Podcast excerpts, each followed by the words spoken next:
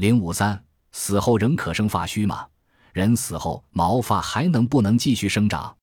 历来有截然相反的看法。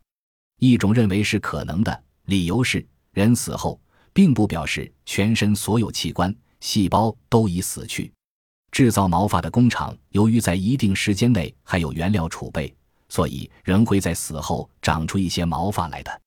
反对者认为，持上述说法的是种奇怪的迷信。人死后，毛囊失去了血液供应，活细胞成了死细胞，毛发怎会再长呢？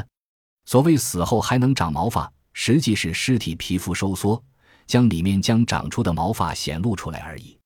不过，泰国倒有一位能生发长须的僧师，可惜还没有人认真去研究原因。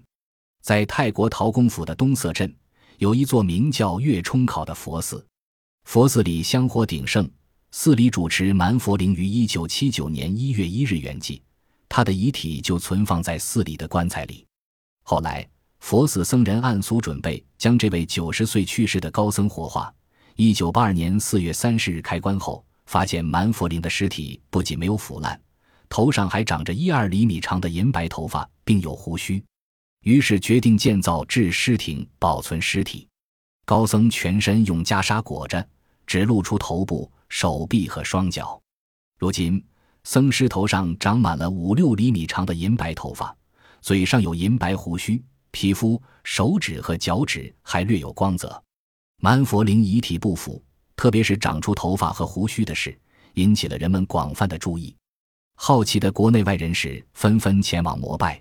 泰国国王已经四次前去瞻仰。蛮佛灵尸体生发长须，至今仍属未解之谜。